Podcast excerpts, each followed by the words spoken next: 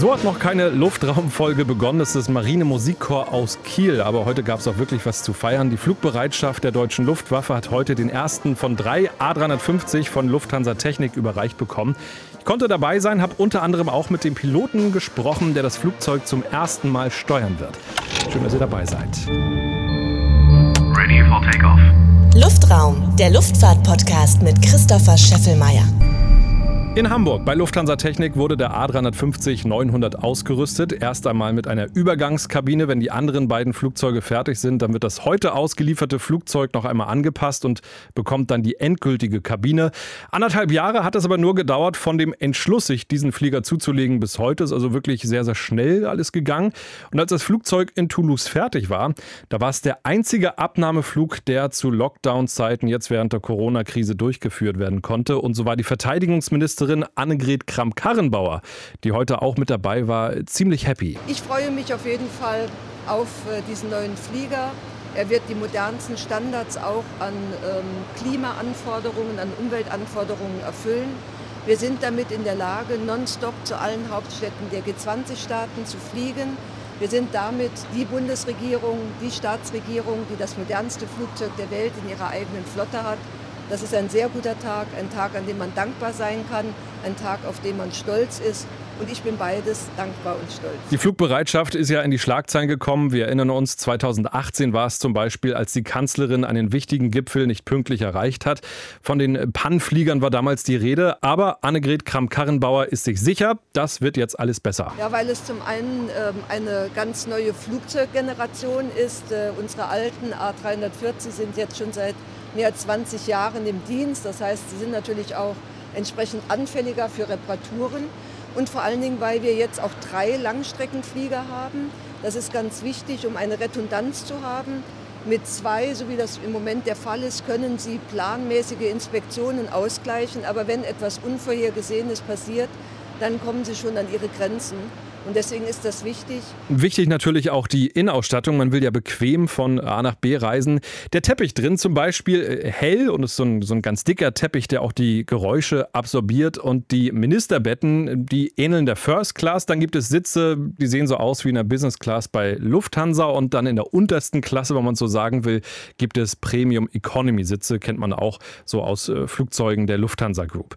Dazu gibt es noch äh, ganz wichtig einen Konferenzraum. Und auf die Frage, ob es dann auch so einen direkten Draht nach Berlin gibt oder ob das Flugzeug auch so eine Raketenabwehr hat, da bekommt man wirklich nur das blanke Schweigen. Das ist also alles streng geheim. Sprechen konnte ich dagegen mit Achim Haug. Er wird der erste Pilot sein, der den A350 steuern darf. Bis der neue Flieger ein vollwertiges Flottenmitglied ist, gibt es aber noch einiges zu tun. Ja, es geht so langsam los, dass wir jetzt äh, in den nächsten Monaten den Flieger hier abholen werden und äh, dann im vierten Quartal 2020 äh, hoffentlich in unsere Besatzungstrainings gehen und am Ende des Jahres dann in den Flugbetrieb übergehen mit dem politisch-parlamentarischen Passagier. Ausgebildet werden und wurden die Piloten in Bayern bei Lufthansa. Die ersten äh, Besatzungen wurden komplett bei Lufthansa ausgebildet. Wir sind also praktisch bei Lufthansa in München bei der Lufthansa Passage ins Training gegangen, haben das Lufthansa Passage-Training im Simulator abgeschlossen. Daran äh, folgte dann ein Line-Training, ebenfalls bei der Lufthansa Passage, das alle Piloten der ersten Charge, sage ich mal, absolvieren. Äh, bis wir dann den Flugbetrieb in der Bundeswehr aufnehmen. Und wie bei den A350, die an Airlines ausgeliefert werden, gibt es für die Piloten die Möglichkeit, mal in Ruhe zu schlafen. Wir haben sowohl für die Kabine als auch fürs Cockpit äh, zwei Crew-Rest-Compartments, heißt es. Eins vorne fürs Cockpit und äh, ein Compartment hinten für die Kabine. Ich wollte von Achim Haug auch mal wissen, was ist denn für ihn so der größte Unterschied zwischen einem Linienpiloten und einem Piloten der Flugbereitschaft? Die Short Notice möchte ich mal sagen. Wir haben keinen Plan, der vier Wochen im Voraus sagt, dass ich weiß, wo ich hinfliege, sondern es kann tatsächlich sein, dass mich am Tag vorher mein Einsetzer anruft und sagt, morgen geht's nach A oder B oder C. Und das ist eigentlich das, was die Fliegerei der Flugbereitschaft ausmacht. Und dieser neue A350 kann etwas, was die normalen Airline-Maschinen auf jeden Fall nicht können. Er lässt sich umrüsten zum fliegenden Krankenhaus. Also wir können bis zu vier Patiententransporteinheiten einbauen. Wir haben ja ein A310 momentan in kompletter Medivac-Ausstattung. Das ist im Endeffekt das gleiche, nur weniger Plätze, nämlich vier. Und damit können wir das gleiche leisten wie auch mit dem A310 Medivac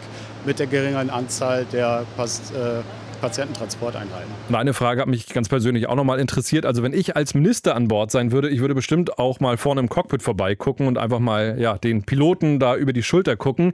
Das ist aber gar nicht so oft der Fall, außer bei Frank-Walter Steinmeier. Der hat wohl auch mal die Luft vorne vorbeizugucken. Der Bundespräsident hat in der Regel mehr Zeit, weil er längere Strecken fliegt, als wenn es der Außenminister ist, der sich auf der Reise auf seinen Zielort vorbereitet oder auf den nächsten. Das ist schon relativ eng getaktet, dass da eigentlich selten Zeit verbleibt. Soweit Achim Haug. Er wird einer der Piloten sein, die auf dem neuen A350 der Flugbereitschaft zum Einsatz kommt. Die normale Besatzung auf so einem Flug, zwei Piloten und etwa zehn Mitarbeiter in der Kabine, was für 140 Passagiere ja wirklich ein ganz guter Schnitt ist. Stationiert sein wird das Flugzeug in Köln und wird dann natürlich ganz oft in Berlin seine wichtigen Passagiere abholen und dann ein fliegendes Aushängeschild Deutschlands sein, wie ich persönlich finde, ein sehr schönes Aushängeschild. Bilder und auch ein paar Videos von der neuen deutschen Air Force One gibt es bei Facebook und bei Instagram. Auch da gibt es Luftraum. Freue mich, wenn ihr da mal vorbeiguckt. Ähm, ja, soweit die ganz aktuelle Folge. Ich hoffe, euch hat es gefallen. Wenn ja, gerne positive Bewertungen dalassen. Und dann hören wir uns beim nächsten Mal schon wieder. Luftraum, der Luftfahrt-Podcast mit Christopher Scheffelmeier. Parking Brake Set.